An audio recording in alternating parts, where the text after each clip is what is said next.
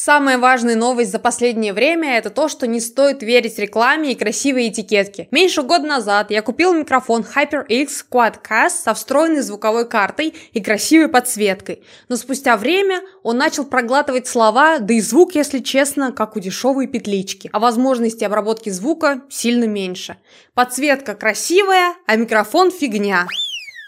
И вторая важная новость. В Китае 15 числа первого лунного месяца отмечают праздник красных фонарей. По легенде, этот праздник появился в глубокой древности, когда еще буддизм только начал появляться в Китае. И император узнал, что в этот день каждый год монахи медитируют на мощи Будды. Сам император тоже баловался буддизмом, и в знак признательности и уважения к Будде – он велел зажечь фонари во дворце и во всех буддийских храмах. С тех пор зажигание фонарей стало традицией. А также каждый год люди в этот день развешивают фонари у себя дома.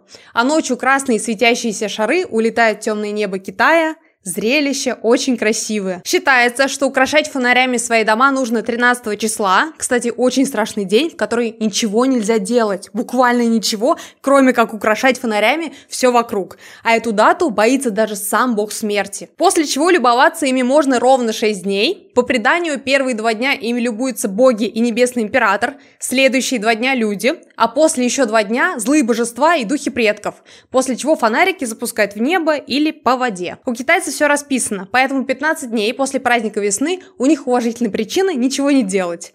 Но и китайские праздники подходят к концу, и жизнь Китая снова возобновляется. Кстати, за период праздников с 10 по 17 февраля было совершено больше 2 миллиардов поездок, 95% которых были на общественном транспорте.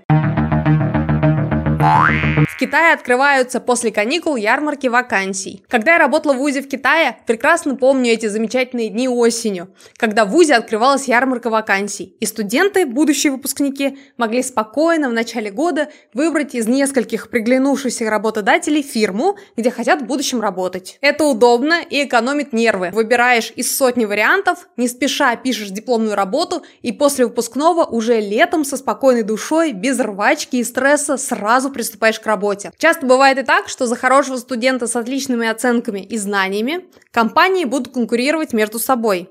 Конечно, на ярмарках вакансий не так все просто. Есть свои нюансы. Например, ты заключаешь договор, компания обязуется обучать тебя после вуза, а ты, например, соглашаешься отработать у них 5-7 лет в зависимости от договора, и уволиться нельзя, иначе будут штрафы. Но это все равно удобнее, чем было у нас. Вуз Китая – это мостик между бизнесом и студентами, потому что это дает плюсы обеим сторонам, и все остаются в выигрыше. В ВУЗе в России у меня не было никаких ярмарок вакансий. Приходили лишь представители разных компаний и звали работать не по профессии. Вот и самых смешных и запомнившихся звали работать на завод по производству сигарет. Китае же думают о студентах, поэтому регулярные ярмарки вакансий проходят по всему Китаю несколько раз в год. Обычно осенью, а также после празднования Нового года. В среднем количество участников может варьироваться от 120 до 700 компаний в зависимости от региона. Каждая ярмарка сопровождается рекламной кампанией и созданием сайта, где студенты могут сами ознакомиться с деятельностью фирмы и подготовиться для интервью с потенциальным работодателем. Такие мероприятия в Китае призваны в первую очередь объединить компании и студентов. Все просто. Компания смотрит ваши оценки. Вы, если готовы, приступаете к выполнению тестового задания, а также оставляйте резюме. Альфа-банк получил международный рейтинг от китайского агентства и представил новый китайский логотип. Китайское рейтинговое агентство China Lianhe Credit Rating присвоило Альфа-банку рейтинг AA это значит, что банк имеет стабильный прогноз развития за рубежом, а именно в Китае. Также руководство банка ставит на то, что китайцы будут охотно пользоваться услугами иностранного банка. Как сообщается, развитие бизнеса с Китаем является для них стратегическим направлением, поэтому еще в прошлом году банк принял решение открыть филиалы в Пекине и Шанхае. А выходить на китайский рынок Альфа-банк решил вот с таким логотипом. RFA in Hang. Сейчас я вам объясню, что значат эти иероглифы. Первые три иероглифа это RFA, это альфа, э, адекватно подобрали иероглифы, они не имеют каких-то странных коннотаций, это просто дословный перевод альфа. Инханг – это, соответственно, банк. Я могу их только поздравить и пожелать удачи в этом непростом деле, а выходить на китайский рынок нужно только со знанием китайского языка и пониманием их менталитета. Думаю, что Альфа-банк уже обеспечил своим сотрудникам корпоративное обучение, но если вы находитесь в поиске преподавателя для своих сотрудников, пишите мне по ссылке в комментариях. Год культуры России и Китая. 24 и 25 годы станут перекрестными годами культуры России и Китая. Это связано с 75-летием установления дипломатических отношений между нашими странами. В связи с этим будут проходить различные концерты и суперважные дипломатические встречи. Уже успели сформировать состав Российского организационного комитета, который возглавит Голикова, вице-премьер. Она станет руководителем комитета, а замом министра культуры – Любимого. В состав также вошли руководители Санкт-Петербурга, Татарстана и нескольких граничащих с Китаем регионов, директора музеев Московского Кремля, Государственного исторического, Русского Эрмитажа, директора Российской государственной библиотеки, Московского цирка, Большого и Мариинского театров. Китайские телефоны снова лучше всех продаются. Китайские бренды смартфонов заняли 80% импорта в Россию. Согласно данным исследования JS Group, Импорт смартфонов в Россию за 2023 год увеличился на 13%, до 29,5 миллионов. Доля китайских брендов в этих доставках достигла 79%.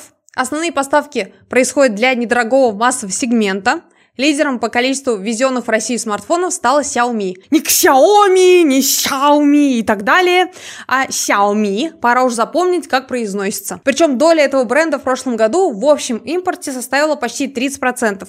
Другие китайские бренды Tecno и Infinix заняли второе и четвертое место по поставкам 14% и 10% импорта соответственно. Думаю, что количество китайских смартфонов в России будет только расти. А вы что думаете? Xiaomi топ за свои деньги? Или вы вы все-таки голосуете за iPhone. Наша следующая новость. Почти в 90% лапши быстрого приготовления были обнаружены канцерогены. Или очередное подтверждение, что бич-пакет вреден для здоровья. Ну кто же мог подумать? В Гонконге провели исследование и выяснили, что 90% всей лапши быстрого приготовления содержит в себе опасные для жизни человека канцерогены. Ну кто бы сомневался. Были протестированы все ингредиенты, в том числе сами макароны, приправы из пакетика и начинка с соусом. Было обнаружено, что три вида приправ с соусами, содержащими пальмовое масло, имеют уровни загрязняющих веществ, превышающие предельные значения Европейского Союза. Международное агентство по изучению рака классифицировало это как возможный канцероген для человека, а глицидол как генотоксичный канцероген для экспериментальных животных. Думаю, эти данные не напугают людей, и все, в том числе и китайцы, продолжат есть бич-пакеты. Кстати, в разных городах его как только не называют. БП, бич-пакет, дошик, бичик, бомжовка, БПшка, кукса, бэха, чойс. Пишите, как у вас его называют. Китайская гимнастика помогает снизить давление в разы лучше, чем упражнения в качалке или аэробика. Все-таки китайцы что-то знают про здоровье и решили подтвердить это опытным путем у независимых экспертов, проведя исследования, которые опубликовали в журнале JAMA Network Open. Ученые взяли 342 человека со средним возрастом 49 лет и разделили их на две группы. Первый сказали бегать, прыгать и кататься на велосипеде, а второй – четыре раза в неделю заниматься тайди чуэн. Через год замерили давление у всех участников, и оказалось, что у большинства в группе, которая занималась тайчи, давление улучшилось, и у 22% давление вовсе нормализовалось. У группы, которая занималась просто кардио, значительные улучшения наблюдались у 16% испытуемых. Какой вывод можно сделать из этой новости? Лучше заниматься хоть каким-нибудь спортом, а еще лучше тайчи. Обязательно подписывайтесь на все мои соцсети и читайте посты про культуру Китая и китайский язык. Я есть во всех соцсетях, Телеграм, ВК, Яндекс.Дзен и Тенчат. А также иногда записываю подкасты про Китай. Все ссылки в описании. В Китае работникам фирмы раздали деньги, но есть нюанс. В провинции Хайнань руководство одной компании предложило вместо ежегодного бонуса своим работникам поиграть в игру. Она стала частью корпоратива перед китайским Новым годом. В центре зала, где проходило мероприятие, был установлен 50-метровый стол, заваленный пачками купюр по 100 юаней. Каждый из 5000 сотрудников компании сначала вытаскивал билет, на котором было указано время, в течение которого ему разрешалось находиться у этого стола. Среди вариантов были 1, 3, 5, 10 и 15 минут. Далее работники подходили к столу и уносили с собой ту сумму, которую смогли собрать за указанное время. После нужно было примерно по ощущениям сказать, сколько ты собрал денег за указанное время. После окончания пачка купюр пересчитывалась на одном из счетчиков банкнот. Если версия работника совпадала с показаниями счетчика, то он забирал всю выигранную сумму. Если суммы не совпадали, то применялся штраф в 1000 юаней за каждую лишнюю банкноту. В соревновании выиграл работник, который сумел правильно сосчитать 97 800 юаней. В общей сложности компания потратила на игру 100 миллионов юаней. Это около 14 миллионов долларов. Везет же сотрудникам этой фирмы. У некоторых вот вообще нет годовой премии. Банки Китая не принимают переводы из России. В последние дни в бизнес-сообществе активно обсуждается сложность с переводом средств из России на счета в Китае. По последней информации, три самых крупных банка в Китае перестали принимать платежи, что ударило по иностранным бизнесменам. С начала января эти банки уведомляли российских клиентов о прекращении приема платежей, но средства на тот момент поступали. Предпосылки были еще в декабре 2023 года, когда вступил в силу новый пакет санкций. После этого контроль со стороны американских властей усилился. Причина отказа принимать средства – в страхе Китая попасть под вторичные санкции. Ну, думаю, что бизнесмены что-то придумают и, как обычно, найдут выход из сложившейся ситуации. На то они и бизнесмены, чтобы решать проблемы. Китай борется не только с выбросами с заводов и фабрик, а также начинает бороться с шумовым загрязнением. Так правительство КНР опубликовало трехлетний план действий по предотвращению и контролю шумового загрязнения в гражданских аэропортах в рамках мер по продвижению зеленой трансформации гражданской авиации. К 2025 году планируют создать систему стандартов шумовых загрязнений, а также следить за шумовыми изменениями в реальном времени. Это действительно большая проблема, особенно для тех, кто живет в нескольких километрах от аэропорта. Правда, каким образом они хотят бороться с шумовым загрязнением, мне пока непонятно. Но это, это же реально, это постоянно, кто живет около аэропорта, у меня вот ученица, постоянно летает, он говорит, подождите, я закрою сейчас окно, ну невозможно. Везде шум. Во время каникул, посвященных празднованию Нового года, китайцы, естественно, активно ходили в кинотеатры. Новая драма «Статья 20» Article 20 возглавила рейтинг по кассовым сборам в Китае. Сюжет фильма, посвященного 20-й статье о необходимой обороне Уголовного кодекса Китая, вдохновлен общественной дискуссией о том, что такое самооборона при рассмотрении судебных исков. В понедельник этот фильм собрал более 93 миллионов юаней. Также китайцы активно смотрят фильм «Пегас 2», он на втором месте по сборам. Третью строчку в рейтинге занял комедийный фильм «Йоло», выручкой более 87 миллионов юаней. Думаю, посмотрю что-то из этого списка в оригинальном китайском и вам советую.